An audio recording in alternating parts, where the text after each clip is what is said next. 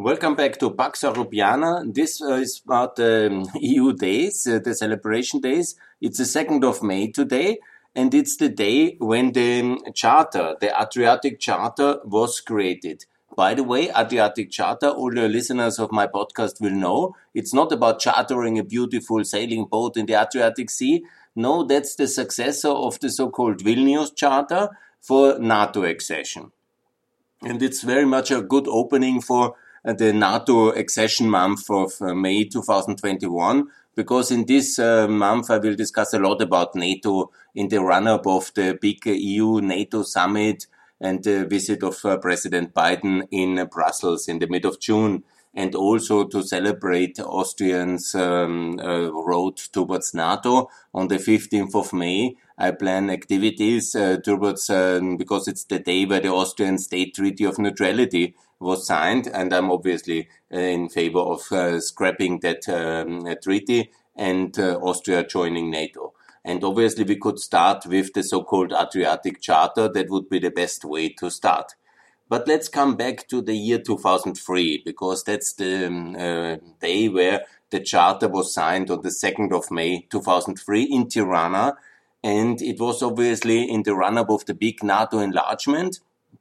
Obviously, not all countries could join in the 2004 enlargement when there was uh, the Big Bang NATO enlargement and EU enlargement.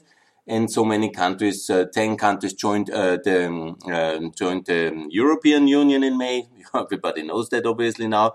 And also seven countries on the 29th of March, and they joined uh, NATO in that year. But then the question was how to prepare the next round of enlargement. The American decision makers George Bush. They knew they cannot do Albania right now, Macedonia right now, Croatia right now, and also what is with Bosnia, Serbia, Kosovo. So they decided to make a follow up to the Vilnius Charter with the so called Adriatic Charter. That must be the strategic reasoning in that uh, it was set up. And when you look at the Wikipedia page, like I have it here open now as well, you see the so-called Adriatic Charter 5. It's actually five and two observers.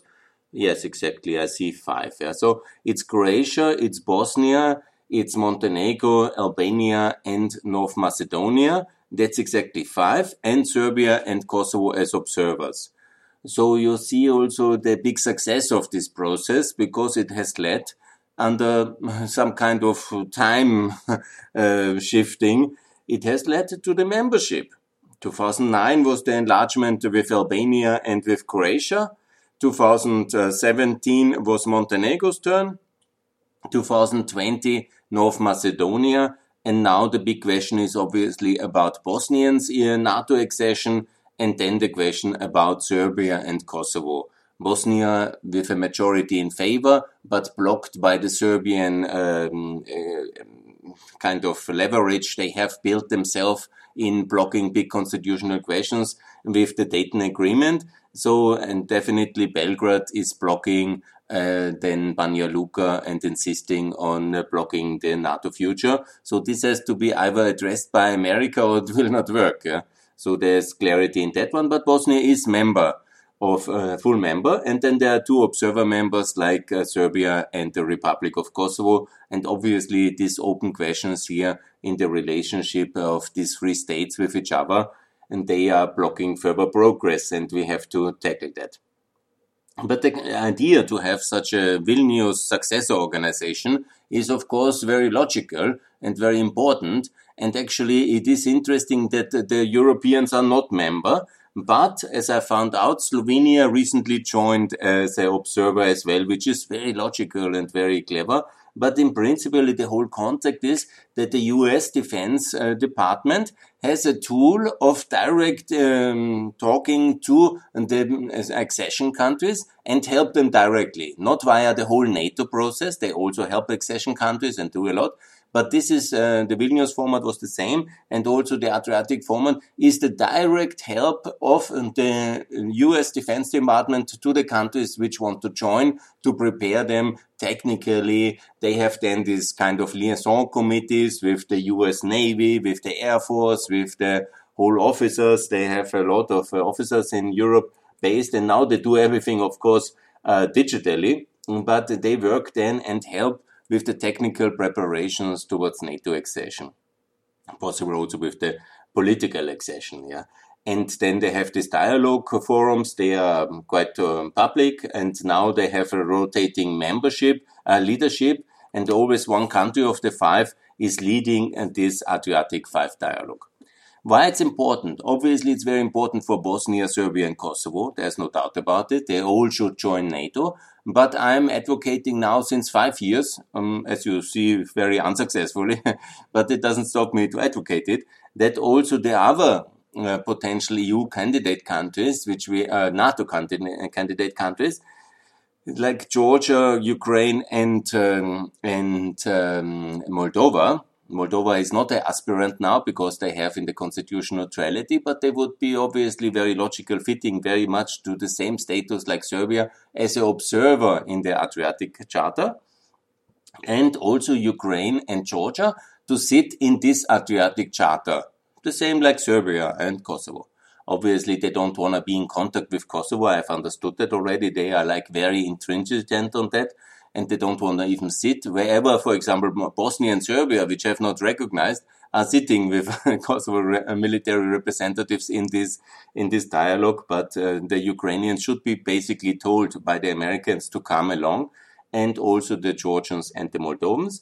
And my best guess is also that the countries of the EU, which are unfortunately not, and that's um, the pity, but I'm calling for Austria, for Sweden, for Finland, for Ireland, for Malta, and for Cyprus to also join the Adriatic Charter.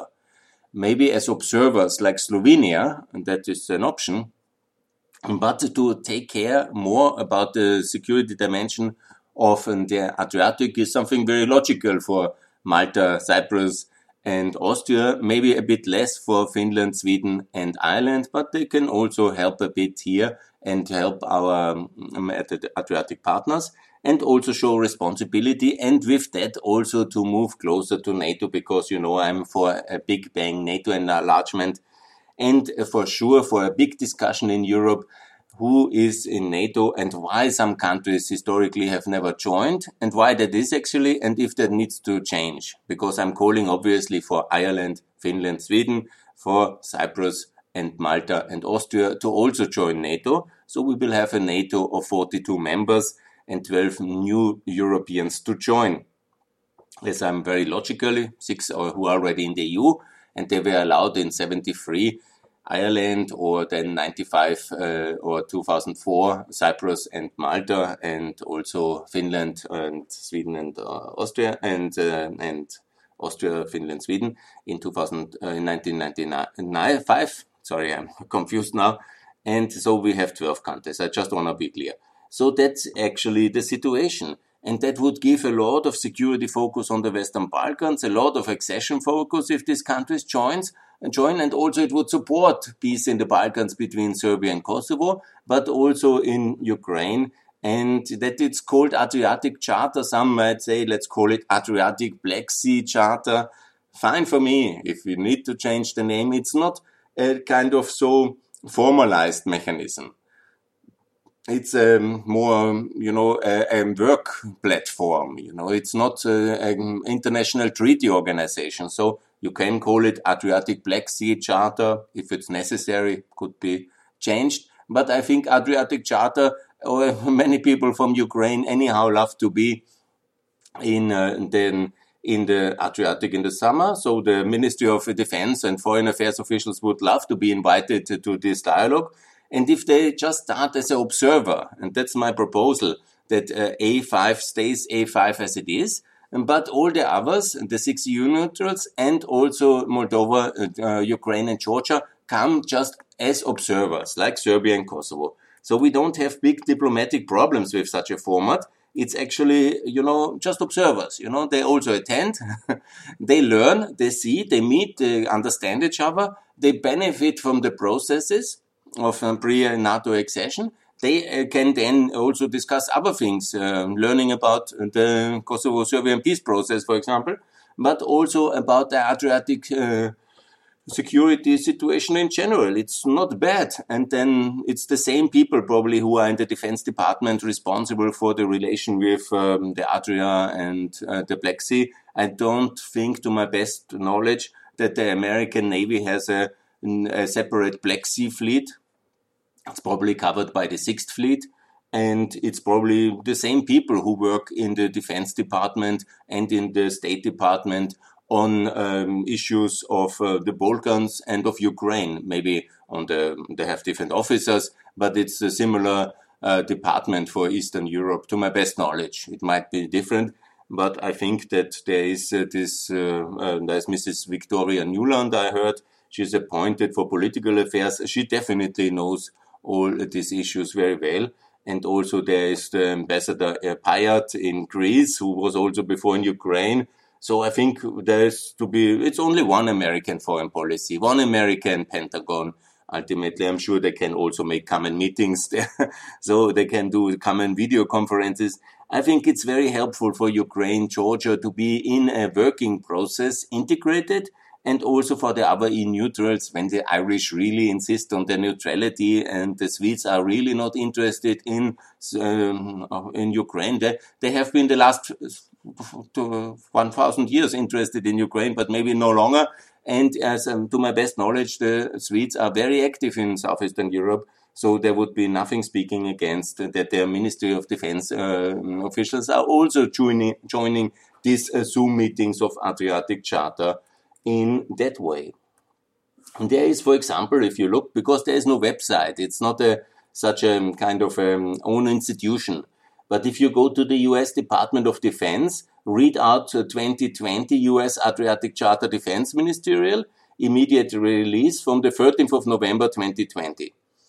You see, for example, members and observer nations of US Adriatic Charter or A5 conducted a meeting of defense ministers via video conference today.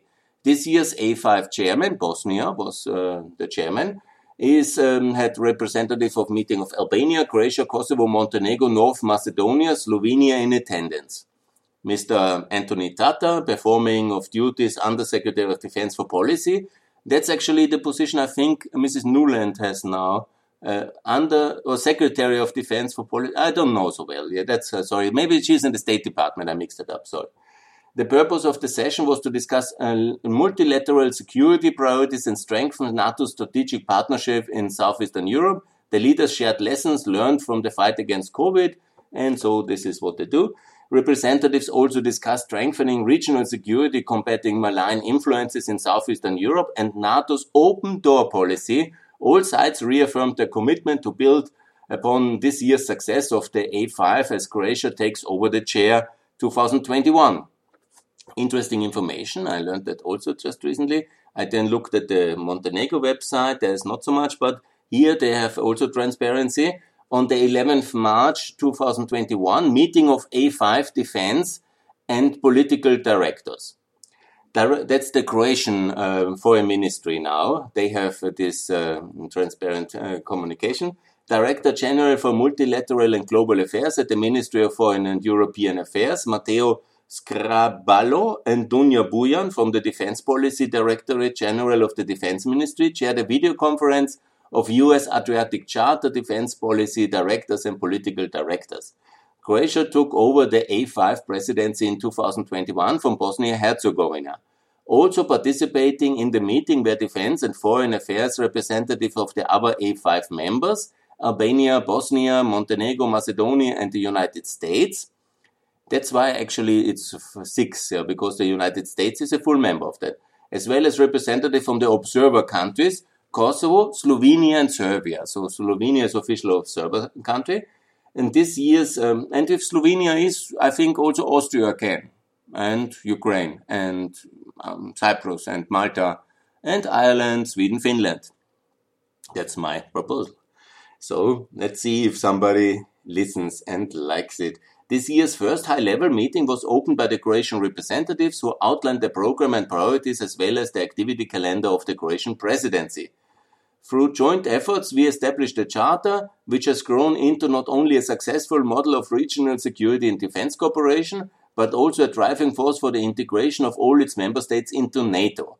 Even though the pandemic has hampered our practical cooperation, these challenges, give us additional reason to advance the cooperation so that our region could become more resilient to the security challenges we are all facing, says Buyan. The participants then exchange views and proposals for enhancing the A5 armed forces interoperability, advancing cooperation in the fight against cyber threats, and the importance of Euro-Atlantic processes in Southeastern Europe. In addition, the participants underscored the importance of NATO's open door policy as a catalyst for reform, as well as cooperation with the US and transatlantic ties in forming responses to the complex security threats of today, notable hybrid and cyber threats, as well as the disinformation campaigns which are increasingly targeting the countries of Southeastern Europe. Scaraballo, that's one of the Croatian uh, ministry officials, stressed that the continuation of the open door policy was crucial for the Western Balkans as well as for the security and stability of the Euro-Atlantic area. In this process that should be complemented uh, the EU enlargement, the European unification process will truly be completed only when the Western Balkans is included too, Scaraballo underlined. The US Adriatic Charter was founded in 2003 as a partnership regional security and defense initiative whose uh, fundamental goal is to strengthen multilateral relations between countries of Southeastern Europe with the aim of full NATO and EU integration.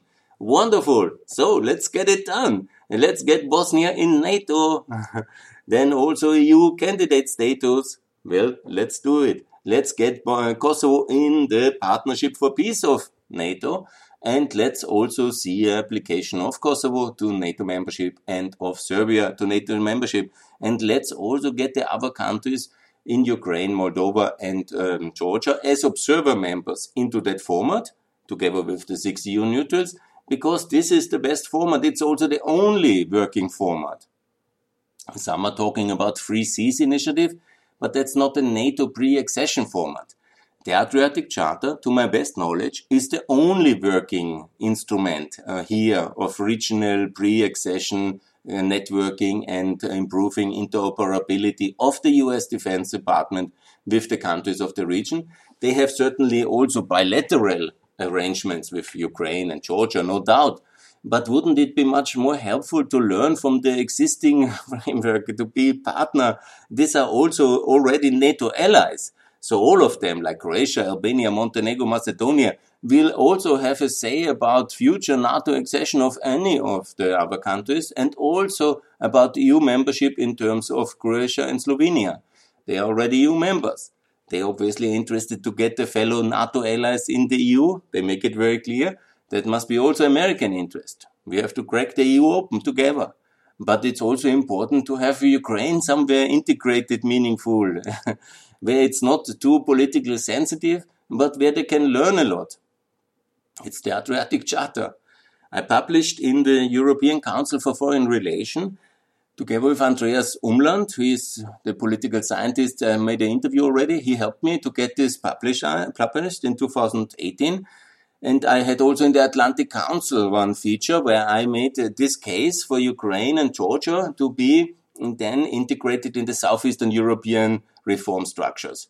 But the silly people in the foreign ministry of Ukraine never understood what I meant when they were only so focused, like paralyzed for Kosovo fear, that they never joined the Regional Cooperation Council, they never joined the Adriatic Charter, and in the Trump times, anyhow, much was lost and uh, was complicated to have regional, regional debate, rational decision making. So now in the Biden, it's about time to get Ukraine Moldova and um, Georgia into this Adriatic uh, Five as observers. and the others neutral if possible as well. But um, first of all, Ukraine and Georgia. it's so logical. It's so good. And it's really a wonderful idea. I cannot see anything which would uh, count against it. It's anyhow only observer membership they would get acquainted much more to the Balkans. A lot of good can be happening out of it. They can then understand why it's important to join also the Regional Cooperation Council and of the Balkan countries. It's a southeastern European countries. Moldova is already there. They could also understand why these old structures exist, uh, like CEFTA, Central European Free Trade Agreement, and so on and so on and so on. But okay, that's the extra benefits and all the other about 10 regional cooperation mechanisms, which I have advertised in this podcast so often. And the Ukrainians, despite my relative desperate lobbying in the last years, have never found the necessity to join and to listen to me. But okay, that's my destiny. Loneliness. And so I'm a lonely podcaster promoting further integration of uh, Ukraine and Georgia via the Balkan back doors into NATO and the EU. But the Ukrainian heroes want only to go straight ahead to Brussels because ignorance is only um, beaten by arrogance in Kiev. And you know, that's the sad reality of my last five years where I tried to get this done. By the way, happy Easter. I see today is also was the Easter Sunday, so I'm a really big fan of Ukraine and I will congratulate you. And I'm very happy for the progress towards peace in Ukraine. But ultimately, I'm not so happy about the arrogance and ignorance of uh, this. Uh, decision makers back in Kiev, who in the last uh, five years, when I was running like Don Quixote towards the idea of the Balkan backdoor for Ukraine, and they have always ignored me and they have not welcomed my advice. Uh, quite obviously, they have even rejected it. And to this day, it's not happening. But, you know, when I think about it, the longer I think about it, to have this wonderful networking tool from the US Defense Department ready for anybody who wants to have it. I think there would be no problem to have one more delegation in Tirana in Zagreb sitting from Ukraine. by the way, Croatia is a very good friend of Ukraine, I was understanding, and it's also fitting very much. There is a lot of Croatian Ukrainian bilateral friendship. It's also, in a way, a Western part of a, a, Slavic union it wants to escape. So there is a lot of parallels you can make. So the Croatians, Plenković, he was a very good friend of the former prime minister of, um, of Ukraine, Groysman. They had a really good understanding. So things uh, seemed to, I was confident there will be something concrete uh, happening, but it didn't. Yeah. Maybe in Washington, Brussels, Berlin, Paris, some powerful um, people, they have decided, no, never ever the beautiful Balkans will be invaded by the Ukrainians uh, to bring all the problems with them. And this is totally too much, or the Russians were lobbying against it, or the Americans have this very strong policy of separating Eastern Europe and ex-Soviet countries from uh, the um, from Southeastern Europe. There is so many theories. I really never found anybody who could explain me why I'm wrong on that one. you know, and I talked to, to as many people as somebody uh, was ready to listen to me or uh, allowed me to ask questions in all Austrian, Ukrainian, and other decision making circles I had access to, I asked them, what about the Adriatic Charter?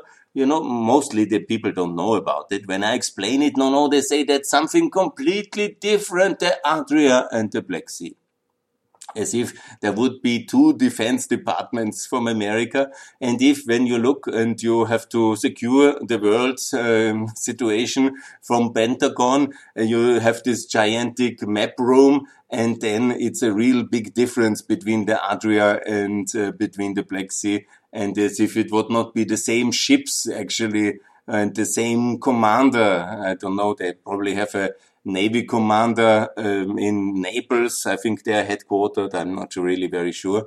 And there is one American general uh, responsible for for the Mediterranean and the Black Sea, I guess. Yeah?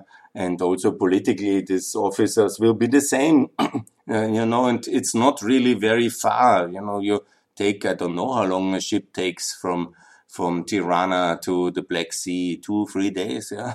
I have no naval competence at all. I'm just a humble economist who loves the Balkans and Ukraine. And I can just say that there is these institutions. They are working, they meet, they have these activities. One more delegation or even 12 more delegations would not make such a big difference. Actually, they would all help a lot because all these are anyhow the same ministry officials and then it would make such a wonderful new development when suddenly it was announced that now Ukraine, Georgia, and Moldova are also observer members for the Adriatic Charter, and then it's still called A5. plus two. And let me make the count, the head count. It has six members because one is from America, then the United States. It's five countries full members, so that's six, yeah.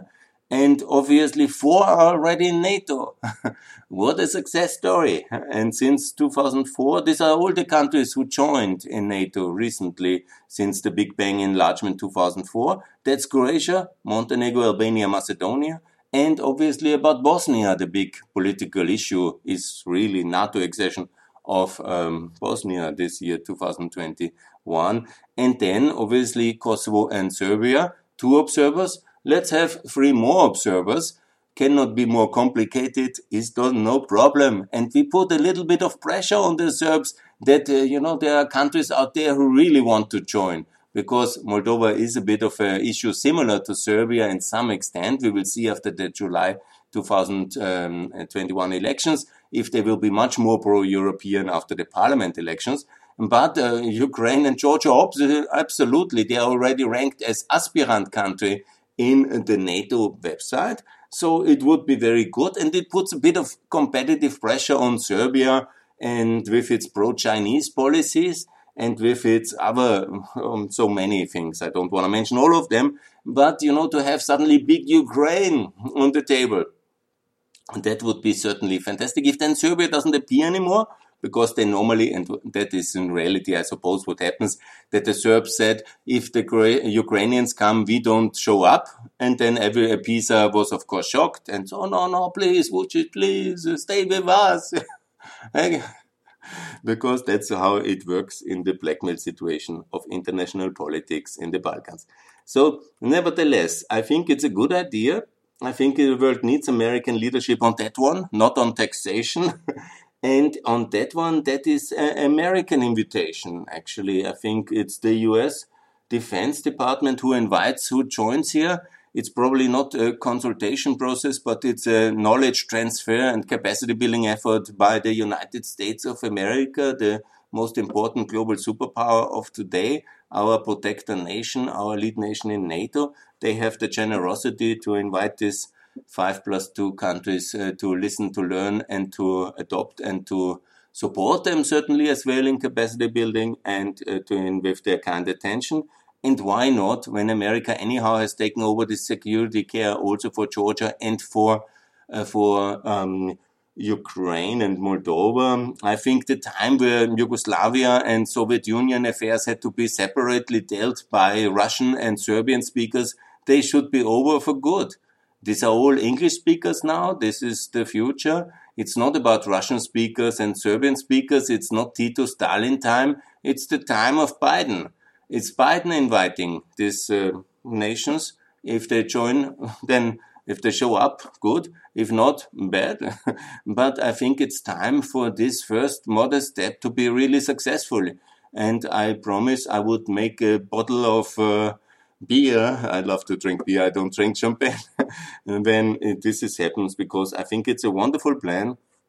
Next year is the then um, 20, 19th anniversary, 2003 will be the the 20th anniversary of this baby uh, organization, this small nucleus, let's call it nucleus, which George W. Bush has created in the Adria. And now it comes to fruition. Four of his initiatives, uh, kind of four, they have joined already. Bosnia to join NATO now, and Ukraine to be an observer, Georgia as well and so the big mission of NATO enlargement goes on, we can at least achieve this. Yeah? And this is no Senate ratification, no kind of parliament has to vote for it. It's just an invitation email by the US State, um, United States Defense Department. It can be done. It's just a good idea. Need somebody to take it on in the United States. And I will send this podcast to the SecDef for sure the moment it's online.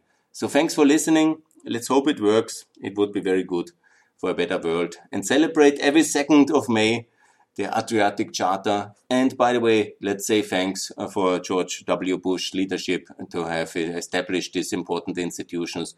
And it has led to four new NATO allies already. And that's a big achievement. So far, so good. Thanks a lot for listening. And hope to see you on the Adria one day. So, goodbye